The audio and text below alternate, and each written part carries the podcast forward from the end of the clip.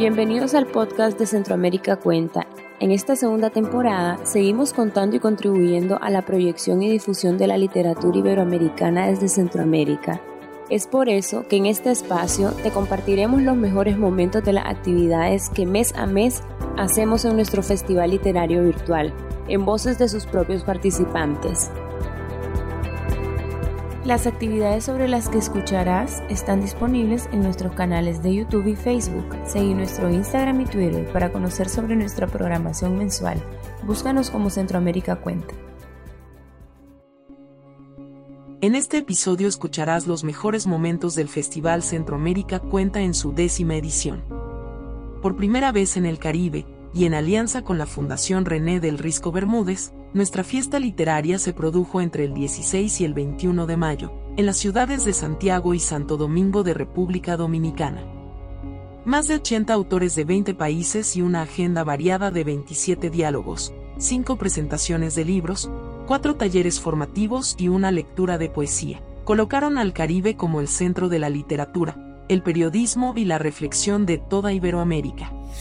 El quinto día de festival empezó con el segundo diálogo dedicado a las cuentas de Centroamérica, nombrado Mujeres que Cuentan, Miradas, Perspectivas y Artes. Este diálogo contó con la participación de Rosario Espinal, Ana Marcia Aguilú Soto y Jauma Naadad quienes reflexionaron sobre la situación actual de las mujeres desde distintas perspectivas y geografías que iban de lo social a lo artístico. Les dejamos ahora algunas intervenciones. El cuerpo de la mujer es un espacio de inseguridad en sentido general donde quiera. Y en la República Dominicana, ya para llegar al país acá, eh, no es menos el caso. Claro, nosotros no tenemos una situación de guerra, guerra eh, acá, pero, pero sí de mucha violencia, un país con un alto nivel de feminicidios, por ejemplo, eh, de violencia, de acoso, aunque no aunque no llegue necesariamente a un feminicidio, pero sí de acoso callejero. Em, o sea que enfrentamos ese problema. Y no es totalmente comprensible porque a veces se expresa cuando se llega a lo peor, cuando se llega a un feminicidio. Entonces se hace noticia, eh, salen los periódicos, se habla en las redes y demás. Pero hay una situación de acoso generalizada de la cual no nos enteramos. Hay una situación, por ejemplo, de abuso sexual dentro de las familias, en el espacio doméstico, de incesto, que nosotros ni lo creemos porque es tan aberrante y no se estudia porque es dificilísimo estudiarlo y no se escribe sobre eso, entonces se convierte en una ficción. Por lo tanto, cuando se le pregunta a la gente si debe permitirse la interrupción del embarazo en caso de violación o incesto, mucha gente dice que no porque supone que si eso pasa es porque la mujer es culpable.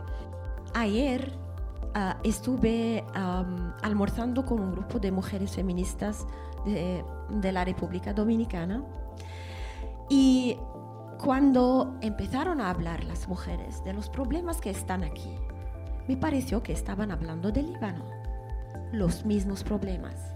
Y quiero decirte algo, la tragedia, y esta es una tragedia, es que en cualquier país que, que voy, aún en los países más avanzados, pero claro que hay niveles diferentes, me dicen, el machismo sigue estando bien, sigue, a veces sigue, eh, están escondido, pero está, y como si fuera esperando el momento de saltar otra vez.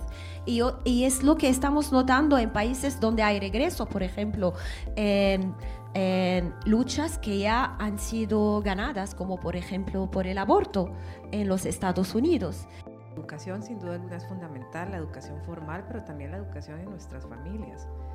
Eh, porque esto, o sea, lo que tenemos que entender es que vivimos en un sistema que es patriarcal, ¿verdad? Es un sistema, es un sistema que no vemos, pero está ahí, está ahí en la forma en la que vemos la publicidad, está ahí en la forma en la que nos dan los anuncios comerciales, está en las iglesias cada domingo o cada día que van a la iglesia, está en los libros educativos, está en la prensa, está presente en muchísimas áreas de nuestra vida. La preeminencia del hombre sobre la mujer. Por supuesto, y la objetivización de la mujer y los roles que tiene que la mujer, porque recordemos que cuando hablamos eh, de patriarcado, pues hablamos de esta lógica de que hay una superioridad del hombre sobre la mujer, pero el patriarcado se acompaña de los estereotipos.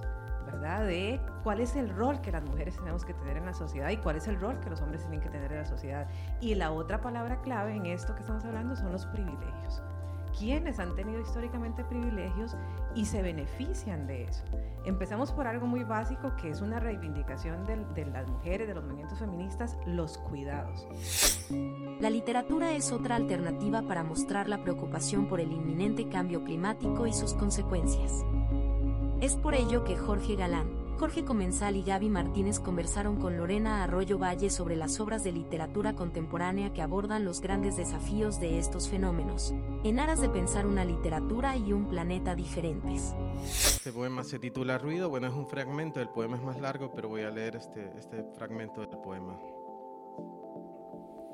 Oh América, oh gran madrastra blanca, he venido hasta aquí para preguntarte por los niños de la otra América esos niños en sus jaulas de hierro indestructible, ¿dónde los enterraste? ¿Bajo qué duna y a la sombra de cuál árbol en llamas? De la mano de quien los llevaste por el pasillo de cemento hasta un patio sin hierba para abandonarlos otra vez y cantarles la canción de cuna más triste de la historia del mundo. Inmensa América de nadie y de todos, tuve que mirar y volver a mirar para convencerme de que lo que veía era cierto, que era la verdad sobre todas las cosas, que destruirnos era tu manera de amar a tus propios hijos. Tuve que mirar el llanto y los brazos tendidos en el aire. Tuve que mirar cien veces para convencerme de que habías enterrado tu cabeza en el apocalipsis del desierto, que nos habías encerrado como a pequeños perros o pequeños pájaros o pequeñas serpientes, que habías escupido sobre tierra sagrada y te habías negado a escuchar lo que el viento del sur tenía para decirte. Tuve que convencerme de que lo habías olvidado todo, la dignidad, la belleza del día, el nombre del cielo. Hermosa Madre Oscura que ya no sabes escuchar tus propios gritos súbitos ni los gritos de todos tus padres, esa alma más extensa que tus praderas. Oh Madre y Padre y Madre del tamaño de todo lo perdido. Oh América sin vida, como el cuerpo de un niño sobre un país de fango. Aquí ustedes no la ven, pero enfrente de nosotros hay una enorme pantalla con un reloj en cuenta regresiva y, me, es, me parece una metáfora extraordinaria de cómo nos sentimos los que escribimos sobre estos temas con, el con muy poco tiempo restante y, y muchísimo y por decir, que hace falta por decir y por cambiar. Y sin embargo, pensándolo bien, sí me parece que hay un enorme optimismo en el hecho de plantear que ante una catástrofe como esa, localizada pero vinculada con todos esos trastornos del clima, eh, haya un movimiento masivo de jóvenes en ese 2030 que imagino en este vacío que hierve, de jóvenes que protestan, que eh, se manifiestan, que alteran el orden de la ciudad para eh, luchar por un mundo mejor. Entonces simplemente considerar la posibilidad de esa juventud enardecida, consciente, sensible y muy distinta de nosotros es, para, es realmente un, un acto creativo optimista. Eh, la palabra literatura en realidad no es más que una adaptación de lo que se llama el nature writing, que sería la literatura de naturaleza en, eh, en inglés, ¿no? Claro, hubo un momento, después de haber viajado, hecho muchos libros de, de viajes, en que, y he tocado mucha naturaleza, en que me di cuenta de que cuando queríamos hablar del género de naturaleza decíamos, no, este ha escrito un libro de nature writing. Entonces, pensando a propósito, dije, claro, hemos creado una distancia tan grande, tenemos tan poca narrativa de naturaleza, que ni siquiera tenemos un término propio en español para expresarla. Empezamos a trabajar con otra gente que ha estado también atenta a ello en intentar a ver, buscar los caminos para, para mm, potenciar lo que es el relato de naturaleza.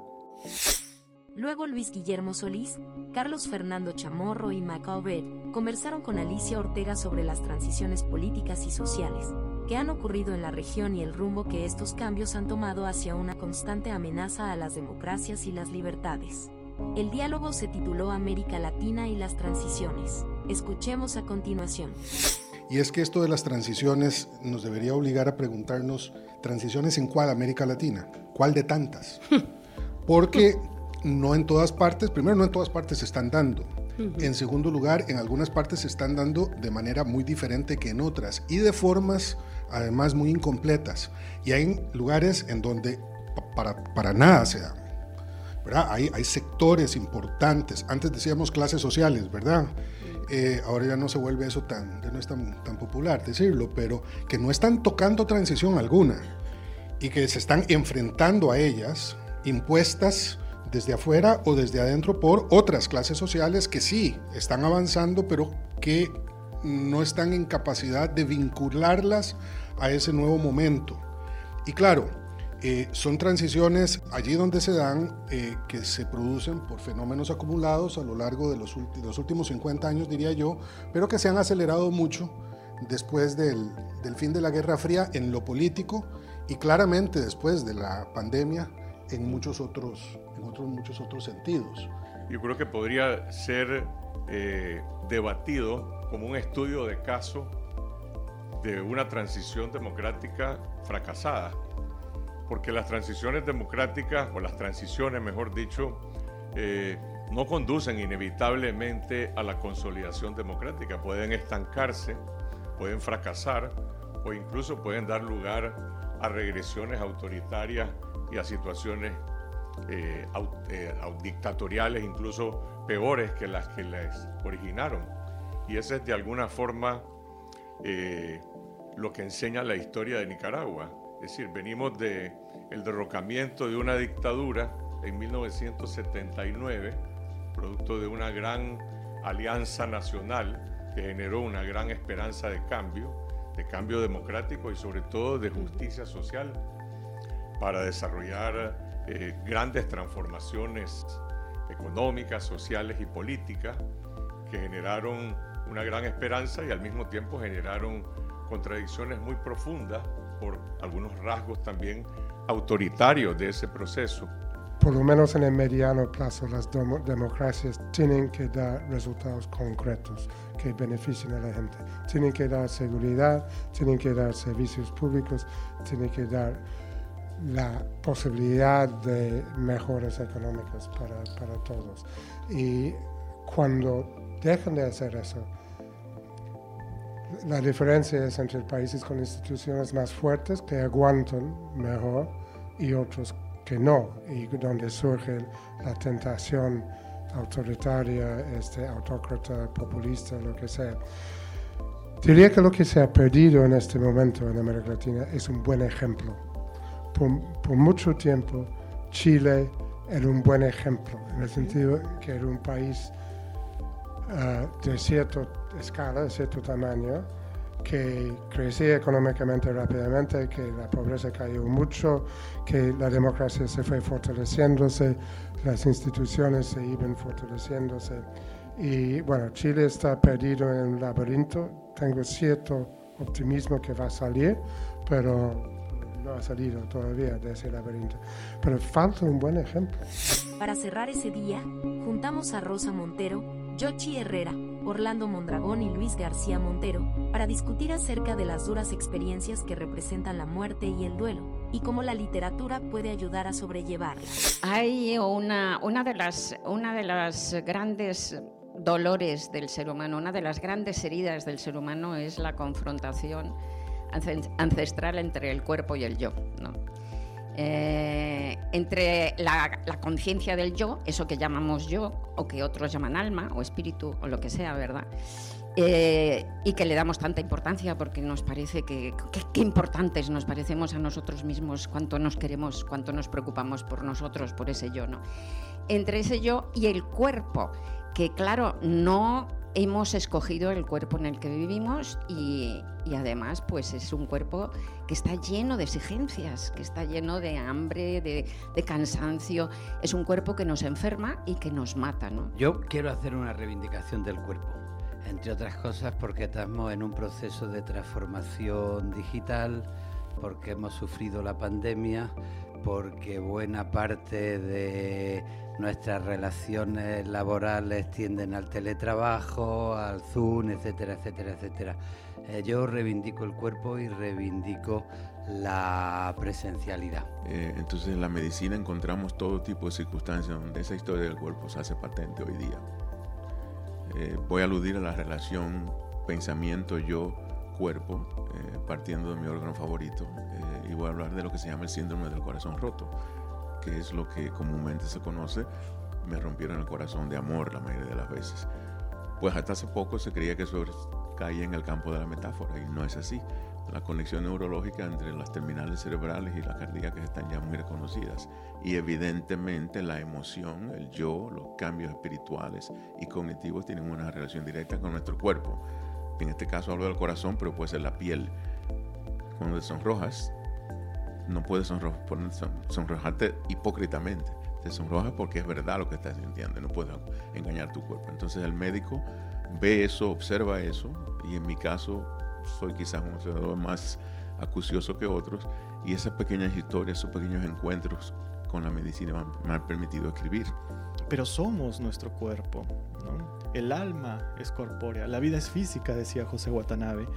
Eh, y en ese aspecto, eh, me gustaría apuntar que mm, las formas en que nosotros nombramos el cuerpo eh, a través de lenguajes, también la forma en que determinamos cómo vemos el mundo ¿no? y cómo vemos este, este cuerpo, esta presencia física.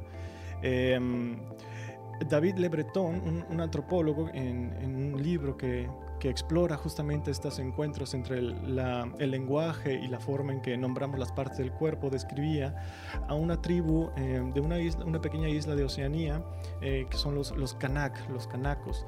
Ellos tenían una forma de, nombrar el cuerpo en relación a la vegetación. Entonces la forma en que ellos nombraban la piel era la misma forma en que nombraban la corteza de los árboles, por ejemplo. Eh, la forma en que ellos nombraban la, la osamenta era la misma forma en que ellos nombraban la médula, la pulpa central de, los troncos. ¿no? Y en este aspecto su relación con el mundo, su relación con, el universo era una extensión de la vegetación de, la Tierra, ¿no? El domingo, 21 de mayo, fue el último día del festival en República Dominicana y la jornada estuvo cargada de diferentes actividades.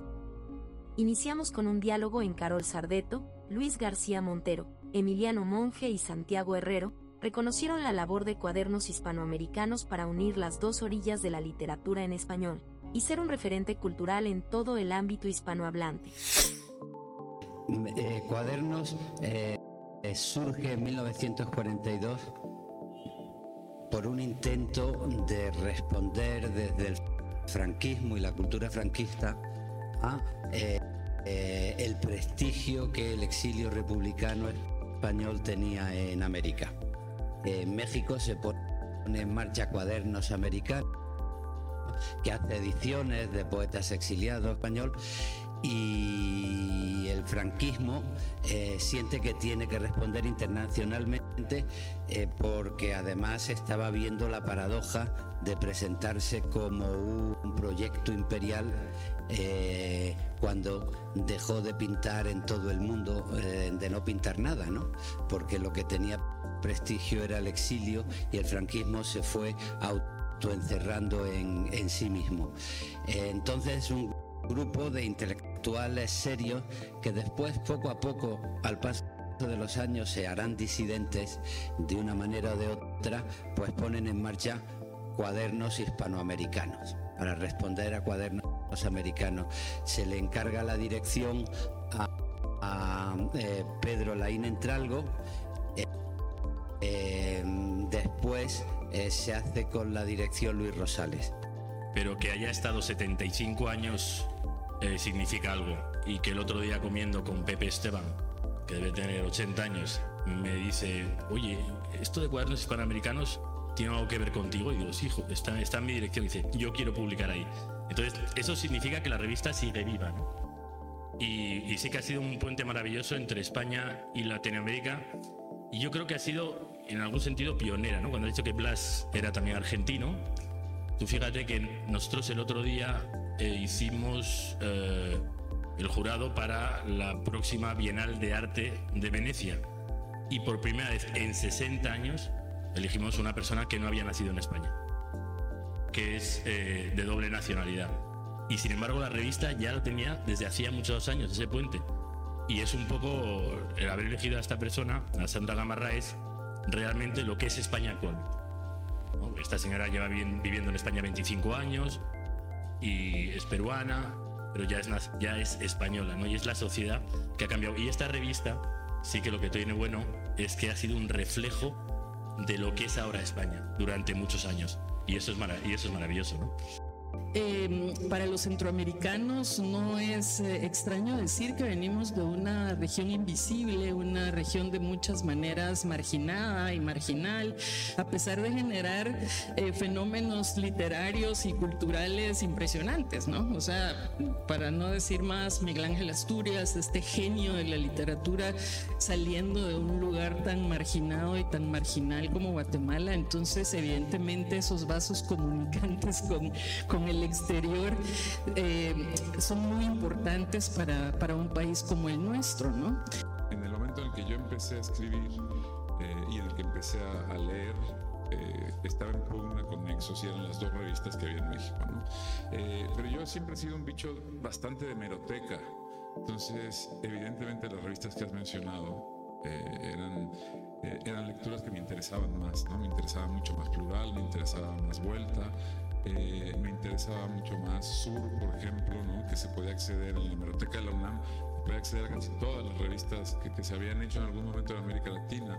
Eh, hay un caso, una revista muy particular que surge también como respuesta a, o como consecuencia de los esfuerzos de Novo y de Villorrutia tiempo después, que es Snob, que es una revista que hizo solamente algunos números, pero que fue muy importante porque rompió con una tradición de revistas como muy eh, eh, ordenadas, eh, solemnes, ¿no? A pesar de que Novo es el primer poeta punk del mundo y de cualquier lengua, ¿no?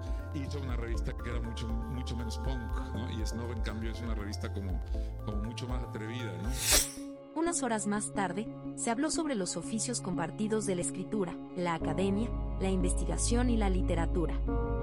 Para ello, Rubén Gallo, Ángela Hernández Núñez y Dante Liaño reflexionaron sobre las vicisitudes detrás de la escritura y la influencia que tienen entre sí estos oficios compartidos al margen de la literatura. Escuchemos a continuación. Eh, es algo que a mí me preocupa mucho y me inquieta. Y recuerdo mucho algo que dijo y que escribió alguna vez Tito Monterroso, Augusto Monterroso, el gran escritor eh, guatemalteco que vivió en México hasta su muerte. Y él decía que le parecía un error cuando un escritor que tiene que ganarse la vida decide ejercer un oficio en el que la escritura o la palabra son centrales. Y él pensaba que no, que por ejemplo cuando un escritor decide trabajar de periodista o de traductor o hacer algo que tenga que ver con el lenguaje, le parece que eso puede ser una influencia que termina haciendo una interferencia en el momento de escribir. Él decía que le parecía mejor que un escritor si tenía que vivir de algo, que fuera albañil o carpintero o algo que no tuviera absolutamente nada que ver con las palabras, que hiciera muebles, que fuera arquitecto, que fuera otra cosa. Entonces, bueno, es algo que a mí me genera eh, algo de ansiedad. Yo, soy, yo pertenezco a una especie rara de gente que todavía compra los periódicos, los periódicos impresos, y además los lee. Y una de mis eh, secciones favoritas son las cartas del corazón, ¿no? las consultas que hace. Me encanta leer eso por, probablemente por morbosidad. Y el otro día una muchacha escribió en mi periódico favorito, una muchacha le escribió a la encargada de la sección del corazón que ella quería ser escritora y preguntaba, ¿qué tengo que hacer para ser escritora? Pregunta realmente muy difícil. Y le contesta, la periodista le contestó, pues mire, primero que todo, hágase de un oficio que no sea escribir. Así, puede, así podrá comer y luego dedicarse a, la literatura. Yo tendría que empezar por hablar un poco de destino, porque yo creo que yo he podido decidir poco. Eh, no es que yo haya escogido eh, tener esta variedad de ocupaciones están determinadas por la naturaleza de mi persona y por las circunstancias. Digo por la naturaleza de mi persona porque desde que tengo, desde que tuve uso de razón, eh, estuve consciente de que tenía una imaginación desbordada y una curiosidad desbordada y unos deseos de exploración y de aventura que realmente eran raros en el contexto en que yo estaba. Entonces yo llegué a Santo Domingo con la aspiración de estudiar medicina, pero eso no fue posible, eso no fue posible porque la carrera no era compatible con trabajar. Entonces conseguí trabajo como maestra de escuela primaria y asumí estudiar la carrera de ingeniería química, pasaba con la inclinación literaria. Simplemente se me impuso, se me impuso y yo tuve que hacer todos los malabares del mundo para seguir manteniendo mi familia, para seguir haciendo algún trabajo social. Por tercera vez, presentamos el proyecto Cuenta Centroamérica que consiste en crónicas literarias, que participantes de las ediciones presenciales escriben sobre sitios o personajes emblemáticos de la ciudad sede del festival. En el diálogo Cuenta Centroamérica, Making of, Jorge Comensal, Lara Moreno y Frank Baez nos contaron que vieron y que les impresionó de ese proceso.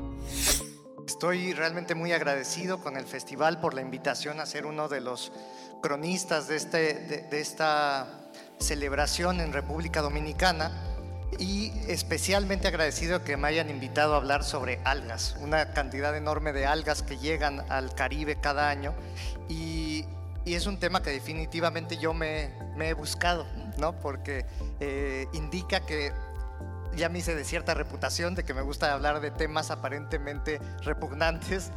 Eh, yo comencé escribiendo crónica silvestre sobre la anguila ciega yucateca, un pez que vive en los eh, ríos submarinos de la península de Yucatán y que mm, tuve que describir como parecido a un falo albino, porque realmente casi no tiene ningún rasgo más que eh, vivir bajo tierra. Escrito sobre mm, aves carroñeras que me gustan mucho, los buitres, también los cuervos, sobre los escarabajos peloteros y sus eh, cómo se orientan con la Vía Láctea, sobre los helechos, que parecen ser plantas muy aburridas porque no tienen flores, pero que en realidad tienen una biología fantástica.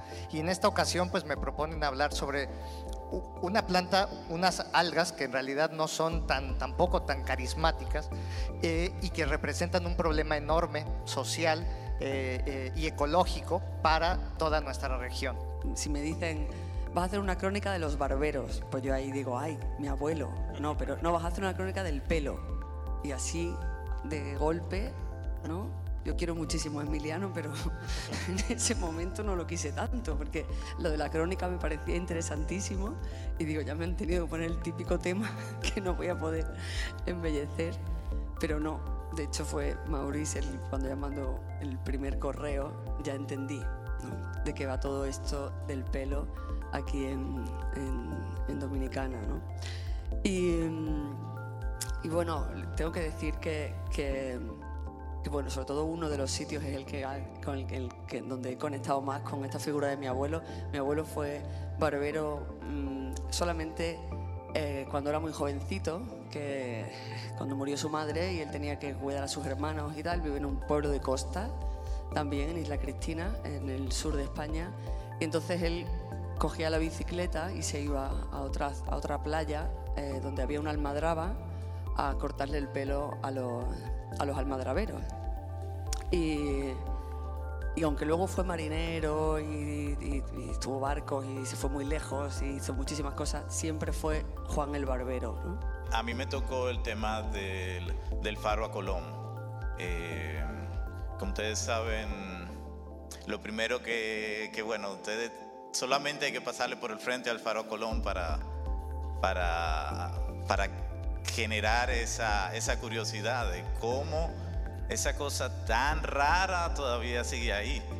¿Cómo, cómo acabó, o sea, cómo acabó construyéndose eso en, este país realmente? Porque lo primero que vemos cuando, cuando nos acercamos, que tiene la forma de un sarcófago, Eh, no parece, no tiene ningún como aspecto caribeño, generalmente, o sea, yo no sé mucho de arquitectura, sencillamente todo esto es curiosidad, pero pareciera como un monumento de, un- de Noruega, de un país frío, de un país donde un poquito austero con los colores, ¿verdad? Porque estamos hablando de un monumento gris, eh, un monu- monumento que no tiene un adorno así como eh, con esa idea caribeña, ¿verdad? Que tenemos. Entonces, eh, solamente por ese, ese hecho visual, ese encuentro te llama la atención, el, espacio. Entonces, empezar a indagar en la historia de por qué se construyó el, Faro Colón en- acá en la República Dominicana, de que el Faro Colón tiene los restos de Colón, pero todavía no sabemos si son realmente los restos de Colón. El peligro de estar cuerda fue el título de la mesa en la que la aclamada escritora española Rosa Montero nos expuso los vínculos entre la creatividad y la locura y lo que suponen estos temas en la literatura. Escuchemos un fragmento de su intervención a continuación. El tema de la locura, de la relación entre la locura y la creatividad es uno de los temas más viejos de la historia. Eh, ya eh, Aristóteles se preguntaba, eh, se decía que le, extrañaba que los hombres de mérito artístico tuvieran todos un exceso de bilis negra, porque en la época, en la Grecia antigua, se creía que la locura estaba causada por un exceso de bilis negra. O sea que a lo largo de la historia siempre se ha pensado que había esa, esa relación. Yo de alguna manera he escrito este libro para investigar eso, pero no para investigarlo desde un punto de vista frío, digamos, o, académico, ¿no? Eh, yo normalmente escribo novelas, como sabéis, pero tengo tres libros con este que los llamo artefactos literarios y que son unos libros pues mestizos muy difíciles de definir. De hecho, los libreros se ponen muy nerviosos cuando los saco porque no, me- no saben en qué mesa ponerlos, ¿no? Si en la mesa de ficción o en la mesa de no ficción, ¿no? Y yo siempre les digo que la pongan en la mesa de novedades y que esté lo más, el tiempo mayor posible, ¿no? Luego juntamos a cuatro poetas para conversar sobre la importancia de la poesía y los motivos para escribirla. La mesa Poesía ante la incertidumbre contó con la participación de Gioconda Belli, Luis García Montero, Soledad Álvarez y Mirza Cartaresco. A mí me parece que lo, lo maravilloso de la poesía es que puede en determinado momento conectarse con el sentimiento de los demás. Y que ese poema que yo escribí, que es un poema que donde hablo de la situación en que estamos en Nicaragua, pero sobre todo de se llamaba No tengo dónde vivir, se llama, y cuento de todo lo que dejé detrás. Y eso yo pienso que fue lo que detonó esa ola de simpatía, ¿no? Yo creo que es una combinación del poema que decía algo que, que tal vez no se habían puesto a pensar, lo que significa dejar tu ropa, tus zapatos, tus perros, tus libros. O sea, de repente de un día al otro te quedas sin todo eso. Fue un, azar que se fue tejiendo con otros azares. A mi padre eh, le gustaba leer en alto eh, un libro, Las mil mejores poesías de la lengua castellana. Y a mí me impresionaba cuando yo oía la canción del pirata de Espronceda, que se hablaba de la rebeldía, eh, 20 presas hemos hecho al despecho del inglés. Después eh, yo era el mayor de seis hermanos, todos muy traviesos, rompíamos todos los muebles, por, los cual, por lo cual mis padres tenían una habitación cerrada que le llamaban el salón de las visitas para recibir a mi abuela o algún amigo. Y en el salón de la visita estaba la biblioteca y yo descubrí allí eh, la edición de obras completas de Federico García Lorca, un poeta nacido en mi ciudad y que había sido eh, ejecutado unos años antes por un golpe de Estado. Eh, y empecé a preguntarme cosas. Todo viene desde la infancia, todo viene desde los traumas. Yo siempre fui una niña eh, que no entendía nada. De verdad yo no entendía. Yo no entendía el mundo, yo no entendía mi familia, yo no entendía eso que me decían en la escuela de Dios. Veía las cosas y me sentía muy, muy confundida. Y fui una gran lectora desde siempre. Y pienso que entre la lectura y las preguntas, por ahí pues vino indefectiblemente la literatura, porque ya también lo hemos hablado en estos días. La literatura, la poesía sobre todo, es preguntarse, todo el tiempo preguntarse, tratar de entender, tratar de entender a los otros, tratar de entenderme a mí misma y un poco ese mundo de la imaginación, porque la imaginación es la, el instrumento por excelencia, ¿no? Eh, de la poesía y de la literatura, escapar y vivir en la imaginación permanentemente. A manera de cierre de nuestra primera celebración del décimo aniversario de Centroamérica Cuenta, celebrado en la ciudad de Santo Domingo, República Dominicana, desarrollamos un Versos que Cuenta, que es el espacio que abrimos a la poesía. A continuación, una selección de fragmentos de los poemas de los escritores participantes. Voy a leer un poema titulado Grito. Desde abajo haces señas con las manos, pero nadie te mira, pues no se atreven a mirarte esos que están en el balcón de casa, tan juntos como la tempestad y la destrucción. Pobre chico que has destripado las azucenas, que has cortado la cabeza de las ardillas y los cipreses, que guarda en su bolsillo el crepúsculo de 1993 porque le da la gana, porque le gustó la luz de entonces sin sospechar que era imposible guardarse el cielo en un bolsillo. Toma el hacha, muchacho, toma el hacha y destroza el baobab que confundiste con un ciprés de cien manos. Corta el pico del águila calva que creíste era un cuervo de dos colores. Mutila las patas del león al que llamaste como quien llama al mar. Es todo, sabes que es todo. Nadie vuelve a mirarte. Prefieren ver lo que pende bajo la luna, la nube en forma de puñal, o la avioneta que da vueltas pidiendo auxilio, o la ciudad cuya forma es una guillotina que corta la cola del mono, o el cuerno del rinoceronte que rasga el aliento del elefante blanco. Prefieren escuchar sus propias voces mínimas, su tono de tristes niñas dulces que han mojado la cama. Y tu nombre, tu nombre de dos partes, ambas terribles, aguarda bajo cada una de sus lenguas igual que la perla bajo el molusco. Y sé que han preferido tragarlo antes que mostrarlo en medio del cuello, pues prefieren no recordar. El perdón, posee un peso que se les cae de las manos. La misericordia no está hecha de pianos que merodean los salones. Por eso nadie podría recordarte al mismo tiempo que a la resurrección. Estás muerto desde hace mucho, muerto, extinto como el grito de auxilio en medio del vértigo del tornado. Y por más que aplaudas, por más que te sostengas en un solo pie, por más que le señales el universo que hace equilibrio en la punta de tu bota y lances meteoritos a los cristales y corras mirando hacia atrás mientras arrastras cuatro globos del tamaño del mundo, nadie va a mirar hacia abajo sin escupir, sin manchar de saliva el ala del buitre y la sombra de tu cabeza. Tu cabeza, que es un desván donde habitan cientos de niños muertos. Ninguno conocía uno solo de los caminos de la salvación a ver si aprendes de una vez lo que debas aprender, a ver si tocas el cielo con ambas manos y lo empujas un poco y abres una rendija y pasas y te quedas allí tan quieto, a ver si entras finalmente en la niebla y en la profundidad te vuelves una silueta inimitable, algo magnífico y terrible como el acantilado en cuya pared se estrellan siete mares distintos, a ver si entiendes de una vez que estás solo, solo como la muerte que siempre es una sola. Hijo del alba, estrella de la tarde, domador de la oscuridad con una sola mano, siembra del día, astro, otra vez astro. Nadie va a darte nada en esta noche triste del mundo, pero no necesitas nada de la sombra. Que la altura del mar deje a tus pies su cachorro de estruendo y de ceniza, y que el tiempo te abrace hasta volverse solamente tuyo, y que la luz sea contigo, como tú con nosotros. Autoimun. În boala asta nu-i vorba de vârstă, ci numai de soldați îndârjiți care, odată și odată, își vor omorâ comandantul.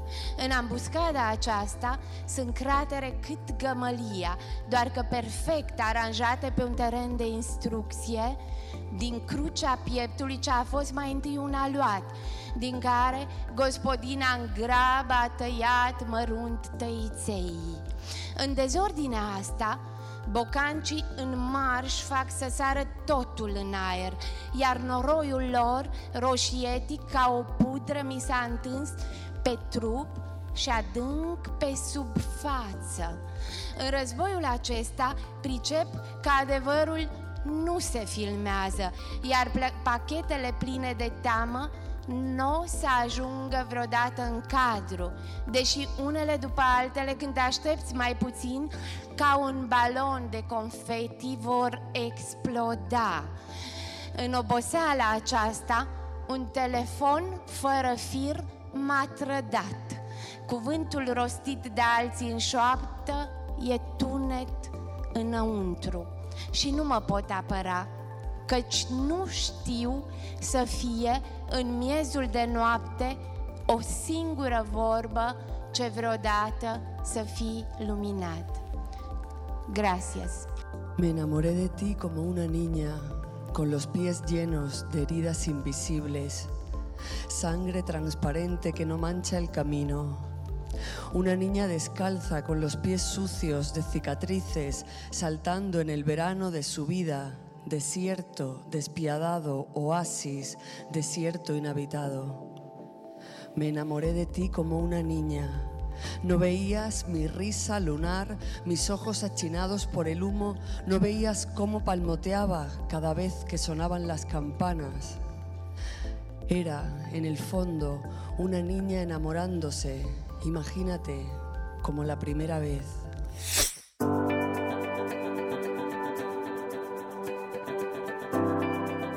Gracias por escuchar este episodio. Te recordamos que las actividades sobre las que escuchaste en este capítulo se encuentran disponibles en nuestros canales de YouTube y Facebook. Seguí nuestro Instagram y Twitter para conocer sobre nuestra programación mensual. Búscanos en las diferentes plataformas como Centroamérica Cuenta.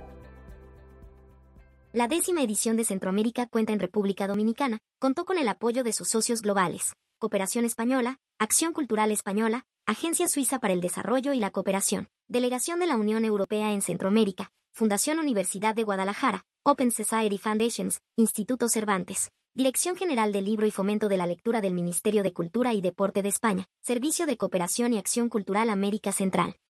Francia, Fundación Libertad de Expresión y Democracia, Organización de Estados Iberoamericanos, Casa América, Penguin Random House, Grupo Planeta, El País América y BBC Mundo. De igual manera contó con patrocinadores locales como Banco Popular, Cervecería Nacional Dominicana, Inicia, Banco BHD León, Implementos y Maquinarias, Inca, La Colonial de Seguros, Grupo Ramos, Ministerio de Turismo de República Dominicana, Ministerio de Cultura de República Dominicana, Ministerio de Relaciones Exteriores de República Dominicana, Alcaldía de Santo Domingo, Dirección General de Cine, DG Cine, Embajada de Francia en República Dominicana, Embajada de Canadá en República Dominicana, Embajada de Alemania en República Dominicana, Cuesta Libros, Grupo Rica, Indotel, Centro Cultural León, Centro Cuesta Nacional, Jodelpa Nicolás de Obando, Sirena, Claro, Banreservas y La Aurora Cigar.